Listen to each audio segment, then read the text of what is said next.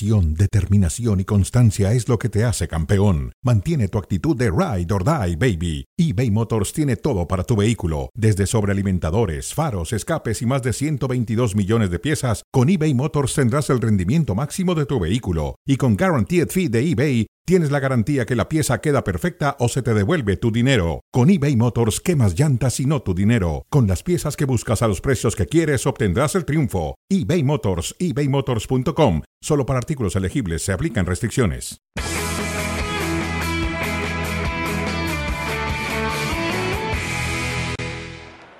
Ha terminado el partido en el Benito Villamarín. Son escenas completamente en vivo. El saludo de Isco con sus ex compañeros del Real Madrid. Una vez que el juego ha concluido, el Betis y el Real Madrid han empatado ahora en la jornada 16 de la liga. Bienvenidos, acá estamos en Fuera de Juego. Les saludamos con mucho gusto. Toño Rodríguez, Richard Méndez, un servidor, Adalberto Franco con ustedes. ¿Qué pasa, Toño? ¿Cómo andas? Bienvenido. ¿Merecido justo el uno por uno? Yo creo que sí, Adal, bien. Eh, un gusto estar con ustedes en este programa. Ha sido un empate bastante justo. Mucho mejor en la suma final para el Betis que para el Real Madrid. Cuando no estaba jugando bien el Madrid, se encontró con ese golazo de Bellingham, el 1 por 0. Y después el Betis trabajó muy bien el resto del partido. Richard, uh, al margen del resultado, creo que ha sido un buen partido para Rodrigo, un futbolista que asume la responsabilidad cuando no está Vinicius, ¿no? Sí, sin duda alguna, gran partido de Rodrigo, lo intentó, lo buscó, se asoció de manera permanente con Bellingham. Eh, tuvo una del segundo tiempo que pudo haber tenido eh, el ribete de un golazo porque casi no había ángulo en un remate que se le va cruzado a un lado. Buen partido de Rodrigo, pero me quiero quedar también con el buen partido que ha dado esto sobre el final. Esa pelota en el palo a los últimos dos minutos eh, han podido cambiar el resultado de un partido que también, así como Toño, creo que es justo el 1 a 1 a los 10 minutos de partido parecía que había penal sobre Rodrigo, el árbitro no lo marca. Y luego acá muy bueno el tajonazo de Bellingham, viene el túnel de Rodrigo Brahim que termina definiendo, pero está adelantado. Correctamente anulado esta posición fuera de juego, Toño. Está Inobjetable como ha sido el partido de Rodrigo. Está fluyendo por todo ese costado. Y el primer tiempo tuvo eso, eh, Adal, Richard, llegadas de los dos lados, el Real Madrid, Rudiger, quedó un partido enorme. Lunin cada vez más se ve seguro, si este Real Madrid va a llegar profundo incluso en Champions, Lunin tiene que ser un factor importante, lo ha sido también el día de hoy. Y esa fue la historia del primer tiempo, oportunidades pocas, pero cada uno tuvo para marcar. A José Pérez que se perdía primero esa posibilidad, luego venía este disparo así apenas por un costado, lo intentaba de esta manera. William José y la pelota que pasaba cerca del poste, que bien dices, defendía y, defendía muy bien el guardameta Lunin. Le pegaba de lejos Luca Modric, que también creo que da un buen partido, Richard. Sí, sin duda alguna. En la formación inicial lo colocaba Carlo Ancelotti como extremo por derecha. Termina de correrse bastante al centro y darle mucha profundidad a Lucas Vázquez. Era una forma de mantener a Abde quizá replegado pero Luka Modric con esa pegada desde la distancia eh, pudo haber conseguido la apertura del marcador mucho más temprano. La jugada de Bellingham, él la comienza, después le da la pelota a Brahim Díaz que le entrega este pase excepcional, dándole toda la ventaja, no hay fuera de juego y la definición para Jude Bellingham que sigue en plan gigante, Toño, gigante para el eh, Toda la jugada es buena, el movimiento de desmarque de Brahim primero, la asistencia y, es una jugada, es una jugada tipo Pelé lo que hace Bellingham, la forma en la que mate ese balón con el pecho, Adal. Se requiere muchísima técnica para entrar así con velocidad y sangre fría para definir. Es un golazo cuando el Real Madrid, en mi punto de vista, está siendo superado en lo futbolístico en esos primeros 5 o 10 minutos del segundo tiempo por el Betis. En cuanto a disparos y, disparos totales parecido, parecido en la estadística, sí, la, la, posición de la pelota en, su favor para el conjunto del Real Madrid, pero decía Toño eh, recientemente, Richard, sobre todo en el cierre final del partido, con Isco cuando estrella ese remate de cabeza, Isco de cabeza, cuando no es propiamente su fortaleza, pero entrega ahí esa, esa oportunidad estrellándose en el poste. ¿Con qué sensaciones te quedas tú, Richard? ¿Es justo para ti el resultado o quizá el Betis podía haber merecido un poco más? Para mí es justo el resultado. Es cierto que el Betis, sobre todo en ese tramo final, cuando Real Madrid se olvida de la posición de pelota, permite que el partido se abra un poco, se parta mucho, eh, pues entonces el Betis toma una iniciativa y nos queda, nos queda más fresco en la retina y en la memoria lo que fueron esas últimas llegadas del partido donde obviamente está protagonizado también por el balón que se estrella en el poste en el remate de Isco, pero sin duda alguna creo que el resultado es muy justo. No merecía perderlo el Betis, además que cuando llegaba el gol de Jude Bellingham, creo que era un momento donde el equipo andaluz estaba jugando muy buen fútbol, eh, pierde obviamente dentro de lo que es la acción de, aquella pelota tan bien servida por Brahim Díaz, que tiene un partido discretito, más allá de esa pelota que le termina dando a Jude Bellingham, eh, Brahim Díaz tiene un partido discreto, no hubiese sido justo que lo perdiera el Betis y que bueno, eh, estuvo a punto de ganarlo. Ahora, vale decir el golazo que se ha marcado Rubial. Oh. Por favor, qué pedazo de gol. Ya estaremos repasando el tanto del empate, ese golazo el que le está señalando Richard de, de Rubial, cómo le pega. Es cierto, creo que hay mucha eh, complicidad por parte de los defensores que no, no, no lo aprietan, nadie lo aprieta. Pero fíjate que ese gol, además de que es un golazo, es un gol un poco que sale de la nada para Hitor Ruibial, que había perdido el balón cuando viene el 1 por 0 del Real Madrid. No estaba jugando nada bien el Betis en ese momento. Adal estaba siendo superado por el Real Madrid. Al Betis no le duraba la posesión, 3, 4 toques en media cancha. Y ese para mí es el verdadero valor del golazo que hace Ruibial, porque su equipo estaba, yo te diría, hasta desaparecido del terreno juego. Era el peor momento futbolístico al Betis cuando de la nada del sombrero de mago saca un tremendo gol y el partido cambia completamente para el Betis con esa anotación. Sí, ese, esa asistencia de Ibrahim muy a lo, a los Ronaldinho, si me permiten la, la expresión, en la asistencia que es tremenda, es espectacular. Luego Richard decía que en un partido no tan, no tan redondo como hubiéramos esperado por parte de Ibrahim, al menos como los ha entregado en otros, en otros compromisos. Hablábamos, Richard, en la previa sobre cómo pararía el Real Madrid con esta formación que mandaba. A mí, me, salvo tu mejor opinión, me queda la sensación que es un 4-4-2. Y, y, lo menciono por la posición en la que termina jugando Jude Bellingham cuando la pelota la tiene el rival se convierte en un futbolista que va más pegado a la banda y cuando entonces el Real Madrid tiene la posición, tiene esa libertad como para llegar y pisar el área que es donde ha sido tan peligroso. La flexibilidad de la que hablábamos Richard que te permite ese 4-3-3 para que Bellingham pueda jugar más suelto en ofensiva y en defensiva cumplir un poco más labores defensivas. Labor defensiva que, que, que hace muy bien, por cierto, Fede Valverde, ¿no? Sí, sin duda alguna. A ver, eh, arranco por esto último. Fede Valverde, cuando te perdía una pelota, era capaz de, tirarse una, carrera eh, de velocidad de 30, 40 metros para él mismo ser quien la recupere, porque tiene esa, facilidad para la velocidad endiablada para poder eh, recuperar la pelota y, volver a irse al ataque. En el caso de lo de Josh Bellingham, ya lo, ya lo anticipábamos en la previa, como bien dices, alguien que tiene esa facilidad para pegarse a la banda izquierda, para darle la, la posibilidad de que eh, Rodrigo eh, gana un poco de profundidad, pero que además maneja todo un espectro importantísimo eh, en esa zona de volanteo.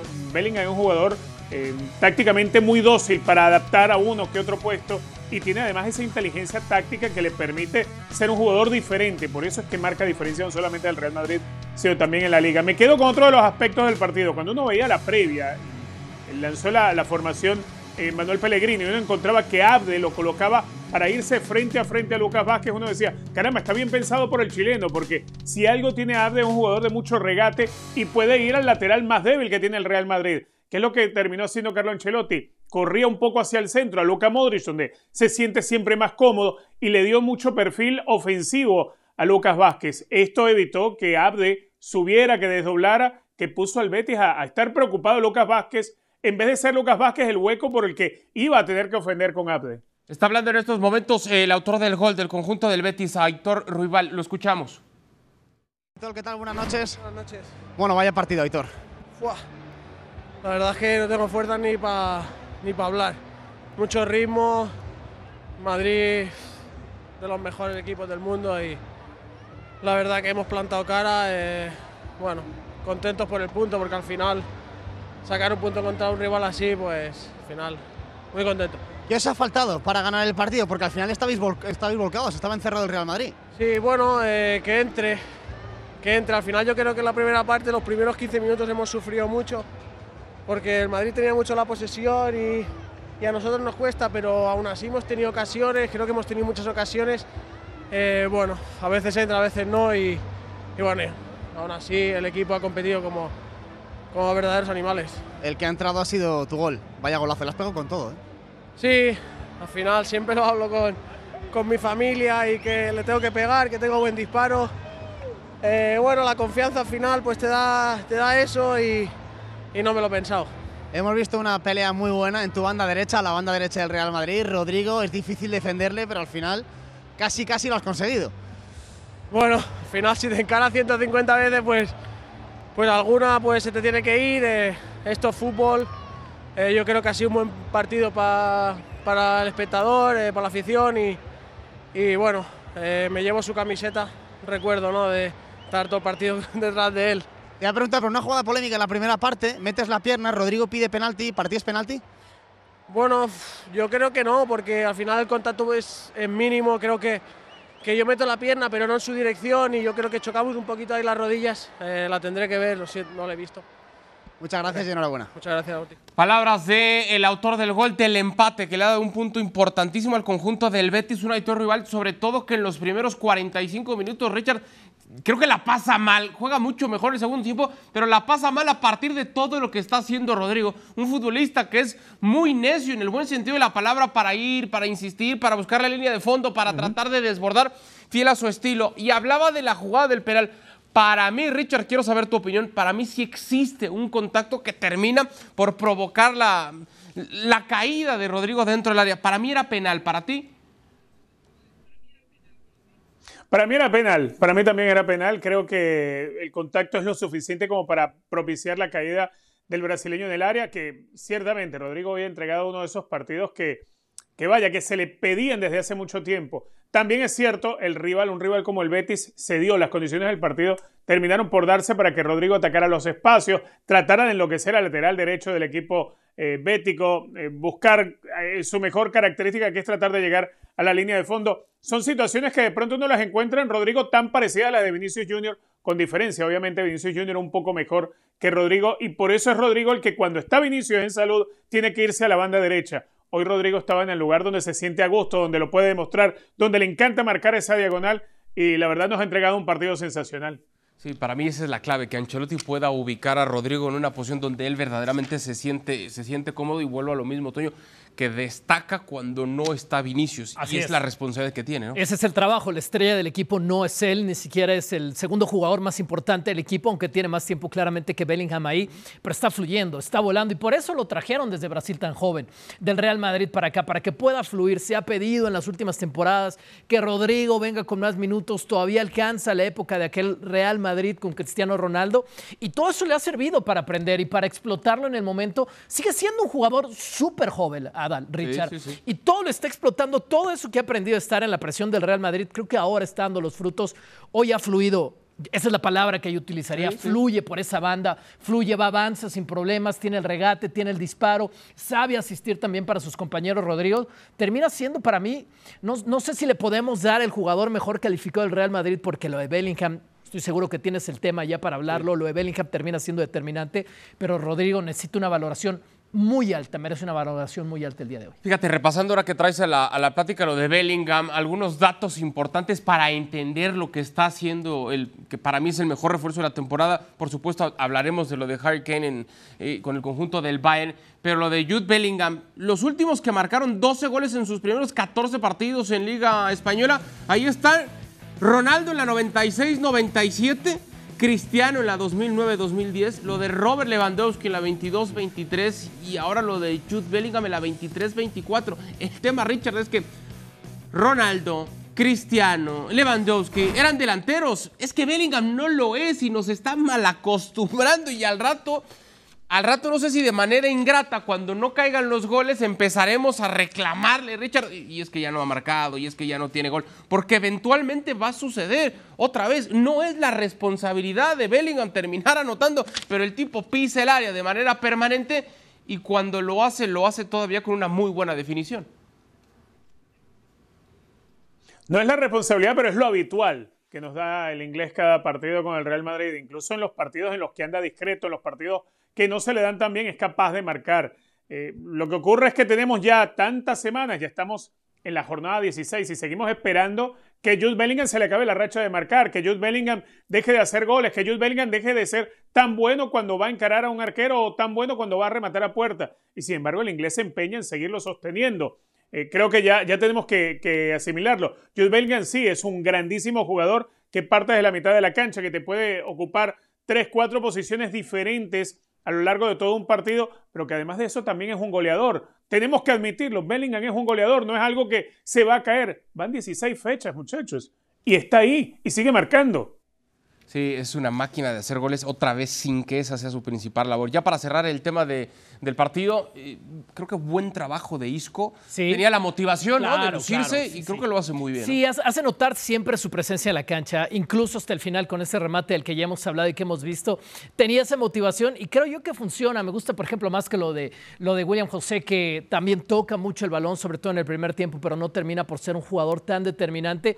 Isco estaba ahí, sabía que era un partido importante para él. No es lo mismo jugar en el Benito Villamarín que jugar en el Bernabéu, pero aún así sabía que todas las vistas y todos los comentarios iban a estar por encima de él. Yo, yo quisiera, perdón por regresar al tema, pero quisiera dejar un asterisco con lo en Bellingham. Es que sí es su responsabilidad marcar goles en este Real Madrid. Pero no, no, es, no es, centro delantero. No es centro ¿eh? delantero, pero sí tiene esa responsabilidad de pisar el área, porque ¿con qué centro delantero está jugando el Real Madrid? ¿Con qué centro delantero jugaron el día de hoy? Y la respuesta es con ninguno. Y quizás lo más cercano a esa respuesta sí es Jude Bellingham, porque es el hombre que está picando en los servicios. Fíjate cómo pasa la jugada de Brahim para el que pica ahí. No es Rodrigo. Evidentemente no va a ser mm, Luca Pero eso es a partir del movimiento que genera. Arriba de él estaban hoy Brahim Díaz y el propio Rodrigo. Pero recuerda que tiene muchas responsabilidades en el terreno de juego. y una de ellas es constantemente ir al área. Y mientras el Real Madrid no tenga un referente de área que no lo tiene, yo creo que esa responsabilidad sí se está mm. alejando a Ancelotti. El propio Ancelotti lo ha reconocido, no se lo pedimos. Como tal, no es una exigencia que se le haya puesto a Bellingham. Lo que pasa es que el tipo te lo está cumpliendo. Pero insisto, hoy jugando detrás, una línea retrasada a la de los hombres que estaban con esa, con esa responsabilidad. Eh, eh, entiendo lo que dices, para mí creo que nos está mal acostumbrando y, eventualmente llegará el momento donde no marque y entonces se le empieza a poner algo, algo de presión. Ahí está entonces, cerramos. el empate deja al Real Madrid con 39 unidades a la espera de lo que sucede este domingo entre el Barcelona, que es tercero, y su rival de mañana, que será el Girona, que está en el segundo puesto, en el Benito Villamarín. Martín Einstein, adelante Martín, contigo. Hola compañeros, hablemos de los diarios de bicicleta y hablemos de un sitio simbólico que hoy es casa de uno de los grandes equipos de esta Liga Española. El Fútbol Club Barcelona juega temporalmente porque está reconstruyendo el Camp Nou en un símbolo del olimpismo, en el estadio de Montjuic, en la montaña olímpica, en el sitio en donde arrancaron los Juegos Olímpicos de Barcelona 1992. Y este escenario nos permite hacer un viaje, hacer un recorrido por partida doble. Un viaje hacia lo que representaron y la transformación que generaron aquellos Juegos para la ciudad de Barcelona y unos Juegos Olímpicos que también redefinieron la vida de un compañero nuestro. Y por eso haremos con él el recorrido. Les hablo de Fernando Palomo. Barcelona Olímpica con Fernando Palomo. Ya verán por qué. Ahí va.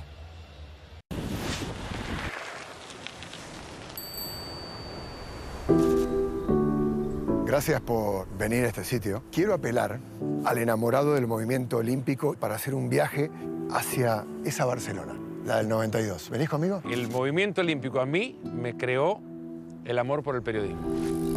Ese amor por el olimpismo lo llevó a convertirse en atleta y competir en un mundial.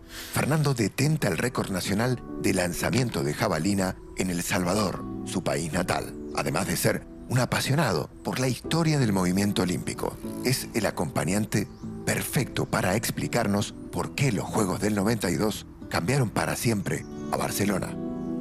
Era una ciudad bastante grisácea. Recuerdo Johan Cruyff decirme que cuando él llegó veía puro blancos, negros y grises, no, no encontraba color. Y los Juegos Olímpicos le hicieron ver ese colorido. ¿Te parece si vamos a nuestra primera parada olímpica? Fantástico.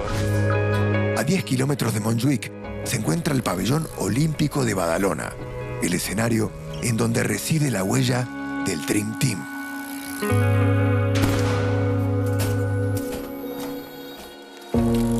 Hablar de Barcelona 92 es también hablar de Michael Jordan.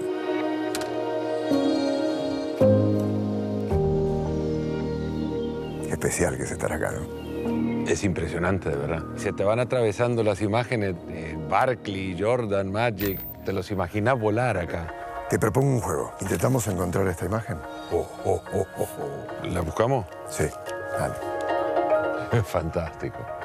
Porque el Jordan que más quería jugar al básquet, jugar con Magic, con Larry Bird, es el único Dream Team. Fue un elemento transformador. Para el deporte es un cambio de época, porque pasó del amateurismo a enfrentar ya a los verdaderos profesionales. Salimos del pabellón hacia nuestra siguiente parada, un recinto olímpico que unió de forma mágica una disciplina olímpica con la belleza de una ciudad. Te quiero mostrar esta foto. La plasticidad atlética de una clavadista y la belleza artística de Gaudí. La gente conoció la, la, Sagrada Familia porque veía en algún momento una fotografía de una vista espectacular. Hay muy pocas ciudades que pueden darse el lujo de demostrar su belleza arquitectónica a partir de un evento deportivo. Llegamos al Museo Olímpico de Montjuic, en donde le preparamos una sorpresa a Fernando. Vamos. Sí.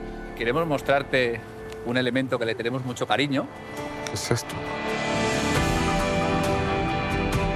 Qué belleza. ¿Cómo es, Fer, tener una antorcha olímpica que fue utilizada durante los Juegos de Barcelona 92? Fascinante, me emociona mucho, la verdad. Me emociona. A mí los Juegos Olímpicos son la razón de mi ser, de mi vida. Así viajó la antorcha también, ¿eh? ¿Te animás a llevarla en bicicleta? Sí, vamos. En dos ruedas, tal como lo hicieran más de 600 voluntarios en el 92.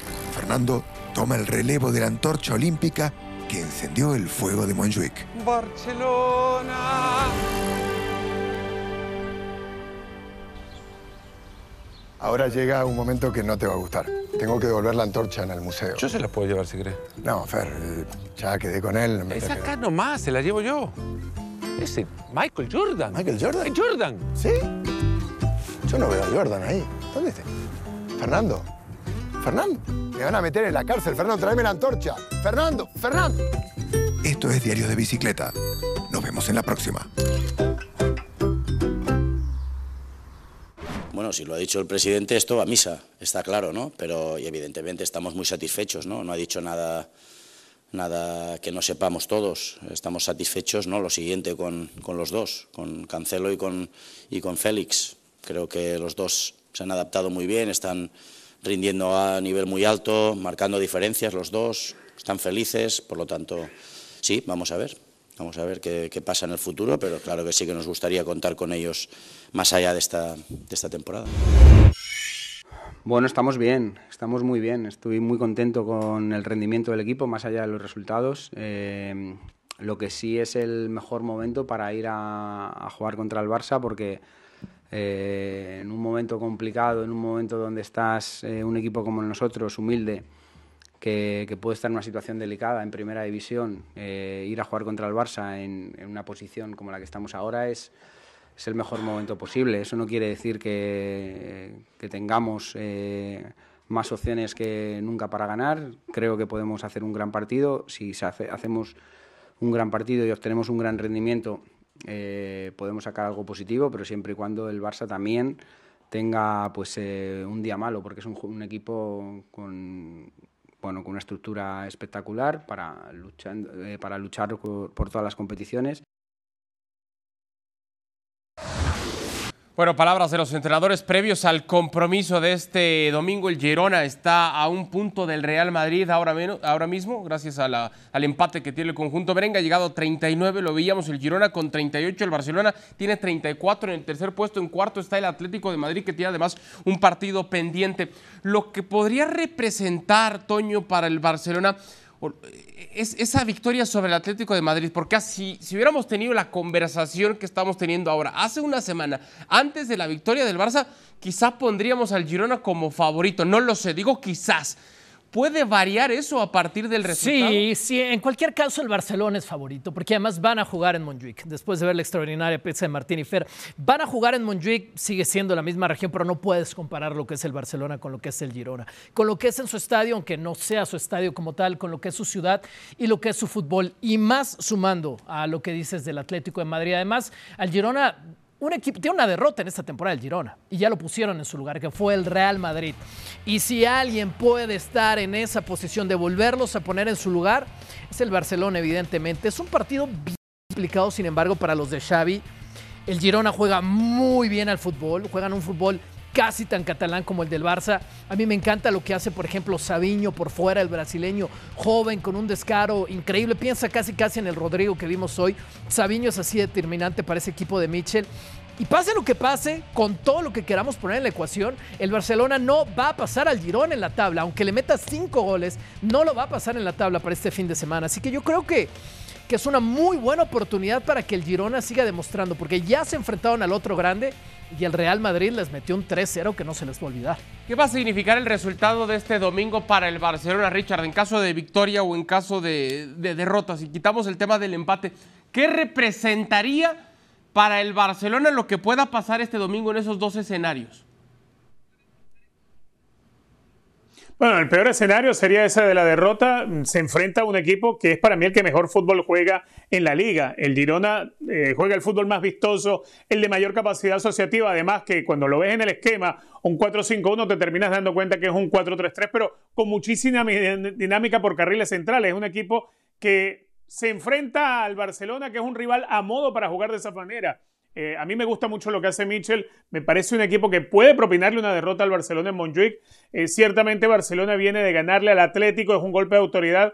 Pero para el futbolista del Barcelona, enfrentar al Atlético requiere coraje y gallardía. Quizá contra el Girona no sientas la misma química de ir a morder, de ir a por todas. En el caso de una victoria para el Barcelona significa dar un golpe importante en esa esperanza de llegar a pelear el campeonato en la parte alta el Girona ciertamente fue goleado por el Madrid, pero fue un partido donde el Girona generó muchísimas situaciones y no la metió ante el conjunto merengue. Así que ganarle al Girona no significa que de pronto lo puedas superar en lo futbolístico. Sí lo puedas superar en el marcador, que fue lo que ocurrió con el Madrid.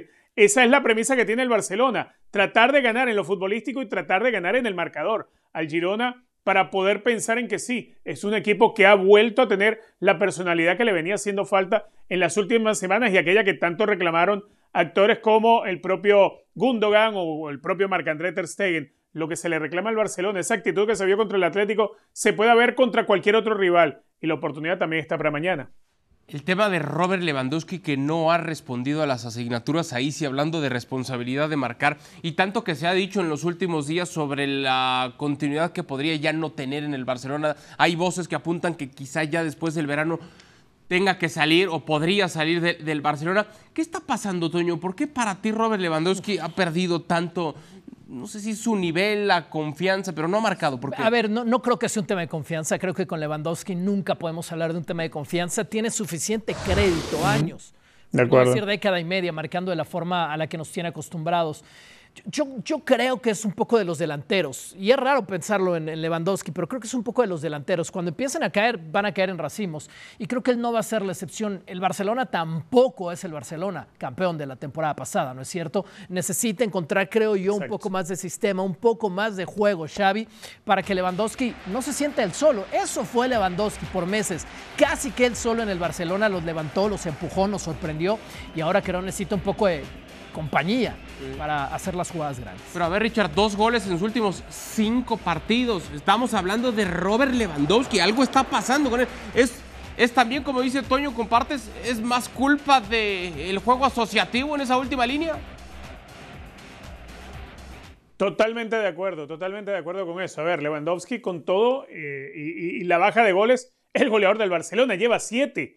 Eh, si vemos los más cercanos son John Félix y John Cancelo, que acaban de llegar. Y si ves Rafinha, bueno, apenas tiene eh, un par de goles convertidos.